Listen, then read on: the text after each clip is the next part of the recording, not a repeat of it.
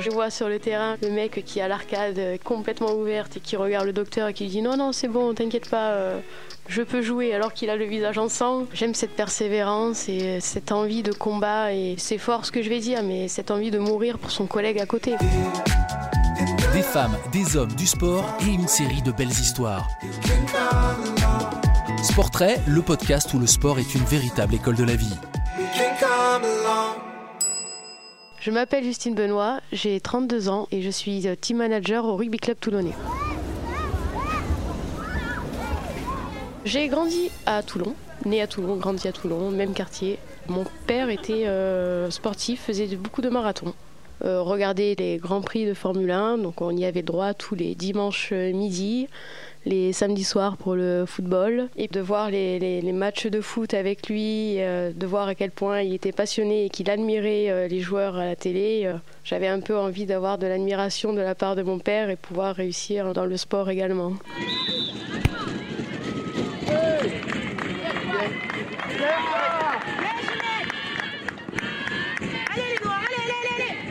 Je suis rentrée dans un club de foot à 14 ans en première équipe féminine de La Valette, à côté du quartier où j'ai grandi à Toulon.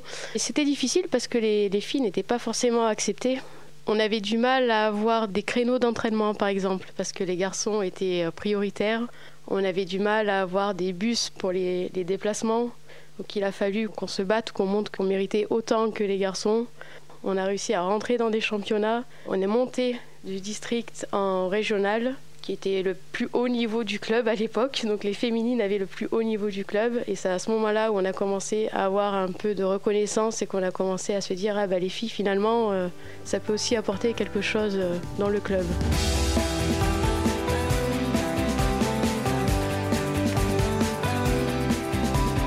Le Girl Power, euh, effectivement, les, les, Spice Girls, où j'étais déjà fan de Mélanie, alors je sais plus si c'est B ou C, la, sportive. Et euh, ce côté-là où, les femmes euh, s'assumaient euh, totalement et comme si elles pouvaient complètement dominer le monde. J'adorais ça. J'aurais tellement voulu être comme elles, mais j'étais tellement timide à cette époque que pour moi c'était inconcevable.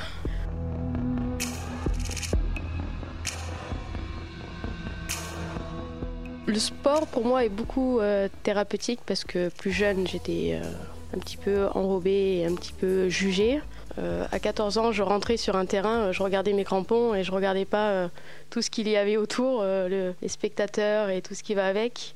Et au fil des années, en, voyant qu'on était soutenu, que j'avais toutes mes copines autour de moi, au bout de 3-4 ans, je rentrais sur le terrain, je regardais tout fièrement toutes les personnes autour qui le regardaient. Les premiers ballons touchés au coup de sifflet, et là, c'était plus une Justine timide, c'était une, guerrière sur un terrain. Quoi.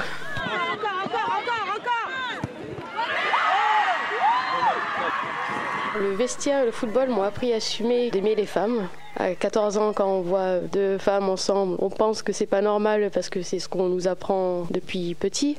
Alors que dans le sport collectif féminin, c'est mieux accepté. De voir des, personnes qui le vivent très bien, qui, n'ont pas peur de la critique et du regard des autres, effectivement, je me suis dit, bah, Justine, pourquoi pas euh, accepter qui tu es Si elles le vivent très bien, tu pourras aussi le vivre très bien. Dans le vestiaire, on, est tous là dans le, même but. Le but, c'est que tout le monde s'entende pour atteindre un objectif. Et finalement, quand on sort de là et qu'on accepte tout ça, on s'assume à l'extérieur et on est accepté par tout le monde. Reparti. Euh,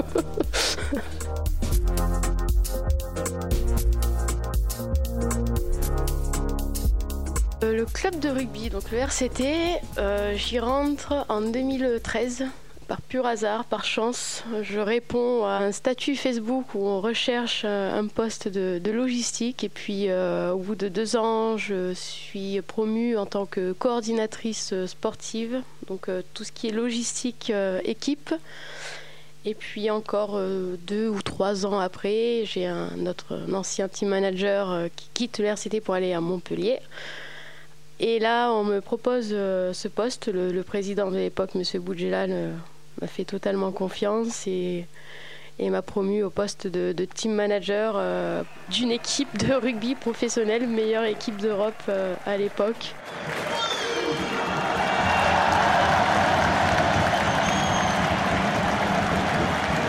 Le poste est différent selon les clubs.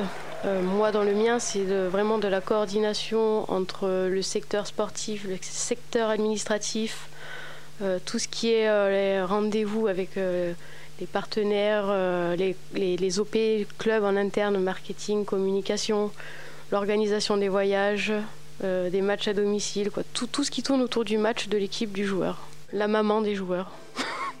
la maman, la grande sœur, ça dépend.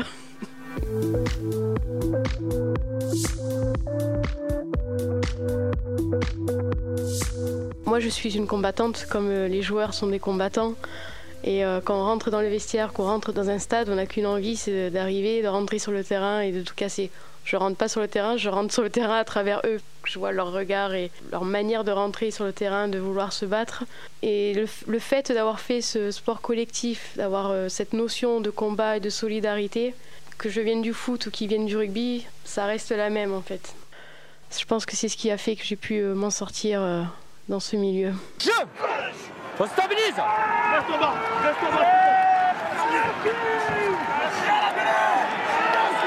dans le rugby, il n'y a pas de chichi. On va regarder le football, euh, un faux tacle qui ne touche même pas le joueur et ça part en, cascade. Et euh, ici, là, quand je les vois sur le terrain, le, le, mec qui a l'arcade, euh, qui est complètement ouverte et qui regarde le docteur et qui lui dit non, non, c'est bon, t'inquiète pas, je peux jouer, alors qu'il a le visage en sang, il m'épate.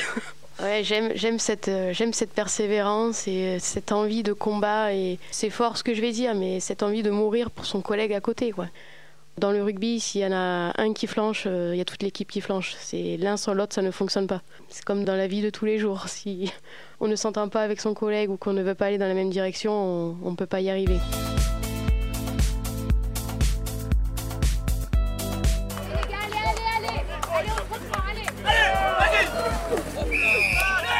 Les trois valeurs du sport les plus inspirantes, alors pour moi, il y a la solidarité, le combat. Et je ne sais pas si on va considérer l'envie comme une valeur, mais euh, pour moi, ça en fait partie. L'envie d'y aller, l'envie de gagner, l'envie de réussir, et que ça soit à l'école euh, ou dans le sport plus jeune. On me comparait à une dodoche quand je faisais de l'athlétisme au, collège. On me comparait au Ferrari qui courait vite devant. Donc j'étais toujours un petit peu à la ramasse. Donc j'ai toujours voulu prouver euh, que je pouvais faire autant, voire mieux que les autres. Et l'envie, l'envie, je, la cultive depuis, depuis toute petite. J'ai réussi dans le foot, j'ai réussi au travail avec cette envie de, de prouver les choses et pour l'instant ça me réussit.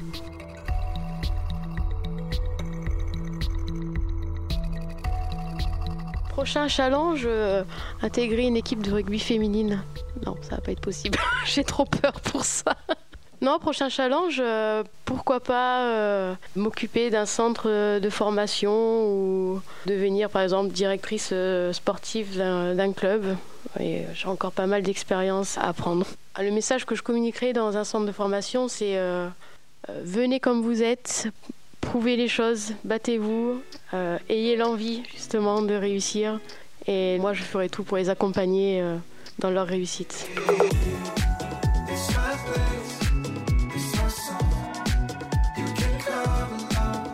Retrouvez l'intégralité de la série Sportrait sur vos plateformes de podcast préférées et sur le sport comme école de la vie, le web magazine de Crédit Agricole. Si cet épisode vous a plu, n'hésitez pas à lui attribuer 5 étoiles, à le partager et à vous abonner à la série de podcasts.